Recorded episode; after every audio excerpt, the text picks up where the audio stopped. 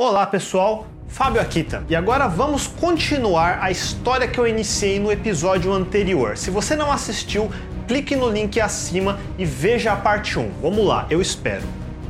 Já viu? Então vamos continuar nossa história das linguagens.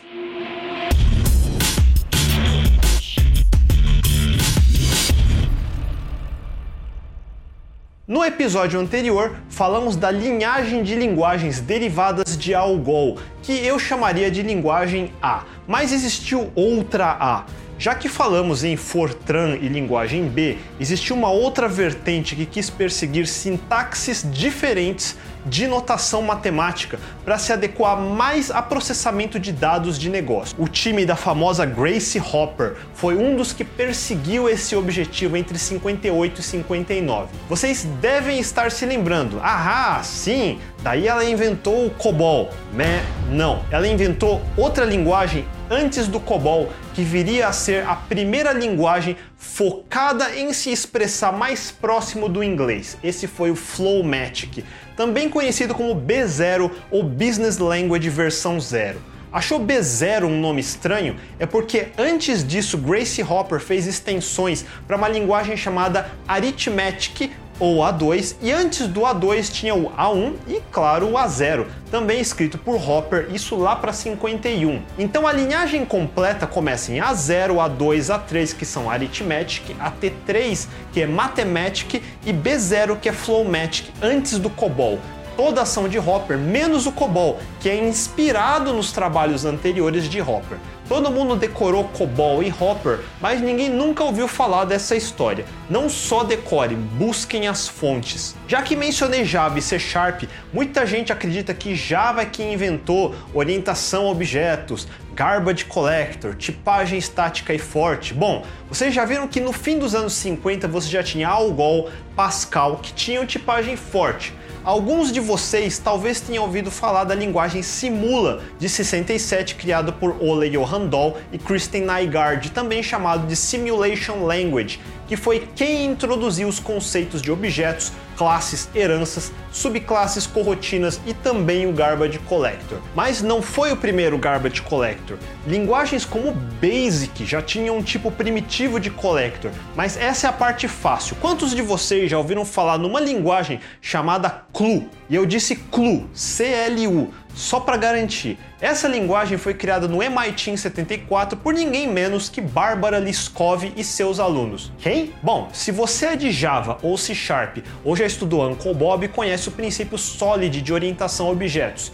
S de Single Responsibility Principle, O de Open Closed Principle e L de Liskov Substitution Principle. Aí eu espero que pelo menos vocês tenham parado para se perguntar que diabos é Liskov. Prazer, Bárbara Liskov, criadora da linguagem CLU, que fez adições no paradigma de programação orientada a objetos como tipos de dados abstratos, iteradores, retorno de múltiplos valores ou parallel assignment, classes com construtores. CLU, para variar, tem sintaxe derivada de quem? Yep, Algol e se chama CLU porque ele lida com clusters, que é mais ou menos uma classe hoje. Falando em funcionalidades, que tal falarmos sobre regular expressions?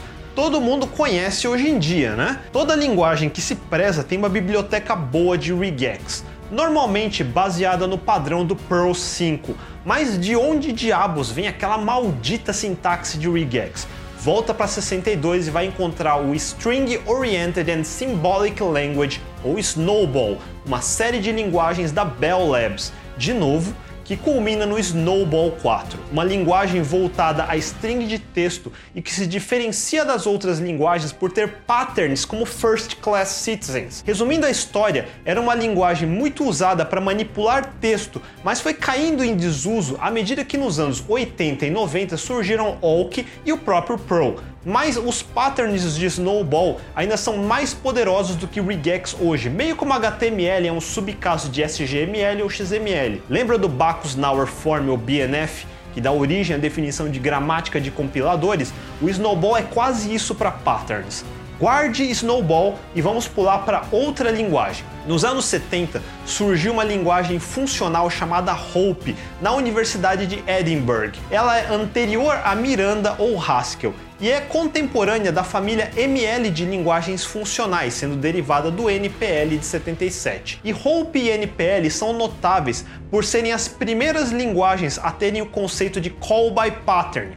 Guarda essa informação. Em 72 você tem a linguagem Prolog, que é um animal muito exótico finalmente alguma coisa não derivada de algol. Ela tem um paradigma que não é funcional, não é objeto, não é imperativo, é programação lógica, uma linguagem declarativa. Você começa definindo fatos e regras. Tudo é expresso em termos de relações ou relations, Hoje em dia, pense em algo como SQL. E a computação são queries nas relations. Na teoria de código sobre SQL, ele se baseia em cálculo relacional. Você estudou isso na faculdade, né? E o que eu falei de fatos em Prolog são dados. Uma relation em teoria relacional é a mesma coisa que uma tabela em SQL ou função relacional em lógica predicativa, e a mesma coisa que um tuple set em teoria dos conjuntos. E uma view de SQL é equivalente a uma regra de Prolog. Mais do que isso, Prolog também é uma linguagem como Hope e NPL baseada em pattern matching. Mais especificamente, você podia implementar o pattern matching de Snowball em Prolog. Aliás, como a Prolog não tem sintaxe derivada de Algol, ela é bem feia aos nossos olhos, acostumados a linguagens derivadas de Algol como Java ou C Sharp ou Python. Tem uma outra linguagem que herda partes dessa sintaxe feia de Prolog, com um sistema de pattern matching como Snowball e call by pattern como Hope. Muito prazer, seu nome é Erlang, lançado em 86 por Joe Armstrong. Graças aos céus, o José Valim inventou a linguagem Elixir, que compila no mesmo bytecode de Erlang. Vocês devem conhecer Elixir e Erlang primeiro como uma linguagem funcional e segundo como uma linguagem de alta concorrência. Vamos lá. Primeiro, ela não é uma linguagem puramente funcional. Aliás, JavaScript também não é uma linguagem puramente funcional. Elas têm funções, ponto.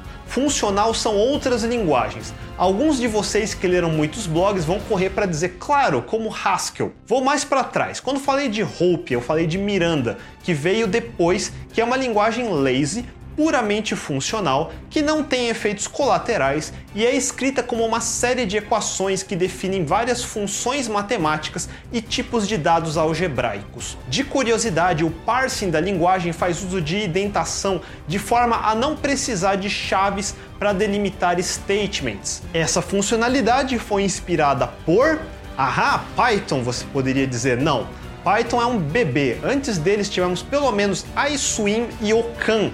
iSwim Sim, de 66, inspirado por Bingo, Algol. Na verdade, Algol 60 e Lisp. iSwim significa If You See What I Mean, ou também I See What You Mean, mas isso seria com Y, mas aí foi escrito errado com I e aí virou iSwim ela é mais uma descrição de uma linguagem e não foi implementada, mas suas ideias inspiraram a linguagem Hope, depois Miranda, daí Haskell e Clean. Clean que tem uma relação de ser inspirado por Haskell e inspirar Haskell, sendo contemporâneo e meio um concorrente, e tem uma funcionalidade em particular que compete com os monades de Haskell.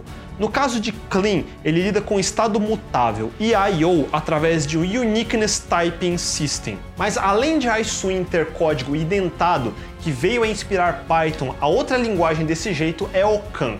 E ela também se relaciona com Erlang porque antes de Erlang foi desenhada como uma linguagem focada em concorrência e implementa um troço chamado Communicating Sequential Processes ou CSP, basicamente a comunicação entre processos através de channels ou canais o CSP de Ocan foi reciclado para um aspecto mais funcional no Erlang, através da passagem de mensagens entre processos. E você deve ter ouvido falar de outra linguagem que ficou famosa na atualidade por redescobrir CSP. Sim, a linguagem Go e suas Go rotinas.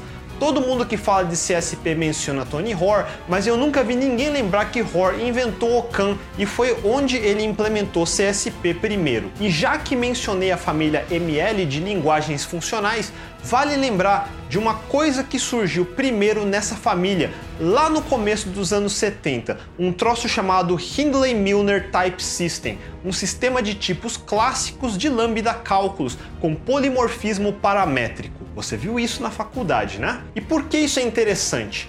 o que as linguagens Clean, Crystal, DF Sharp, Go, Haskell, Java, a partir da versão 10, Julia, Kotlin, OCaml, Rust, Scala, Swift e Visual Basic têm em comum? Eles têm tipagem forte, mas diferente do Java antigo, onde você precisava declarar todos os tipos de todas as variáveis explicitamente de forma estática, hoje em dia você não precisa, né? E nem por isso a linguagem tem tipagem dinâmica, como Python, JavaScript ou Ruby. Elas usam inferência de tipo em tempo de compilação. Outro nome para inferência de tipo, Hindley-Milner Type System. Muito prazer, linguagens ML. Você acha que existem quantos paradigmas de programação? Muita gente fica se gabando, achando que sabe muito, discutindo por que o paradigma funcional é superior ao paradigma de objetos e se acha superior ao paradigma imperativo ou procedural. Meh! Vá ver a história de linguagens como a PL e outras do paradigma de Array Programming e vai encontrar linguagens boas para calcular vetores, como matemática ou o moderno Julia. Se você prestou atenção na minha história, já sabe que Prolog é paradigma lógico e declarativo, meio como SQL. O mundo é sempre muito maior do que você pensa muito maior do que seu JavaScript. Mais ainda, na sua cabeça você acha que Java é velho, agora que ele tem pouco mais de 20 anos, COBOL tem versão até hoje é de 59, e inclusive ganhou novas funcionalidades como orientação a objetos. Fortran é de 57 e tem versões novas sendo usadas até hoje. E você acha que elas não são mais usadas? Sabe um dos exemplos que todo mundo adora usar para falar de Python, a biblioteca de ferramentas matemáticas SciPy? Sabe por que diabos ela é tão rápida? E se eu te disser que mais de 20% do código fonte de SciPy é C e outros 30% do código fonte é Fortran? 45% é uma casca de Python para falar com todo esse Fortran e C. E é uma excelente escolha, porque Python sozinho nunca teria tanta performance para cálculo numérico como tem Fortran e C. Vocês estão entendendo? Saiam do casulo, pensem fora da caixa. Sua linguagem não foi desenhada por um ser onipresente e onipotente que um belo dia acordou e disse que se faça JavaScript ou que se faça Python.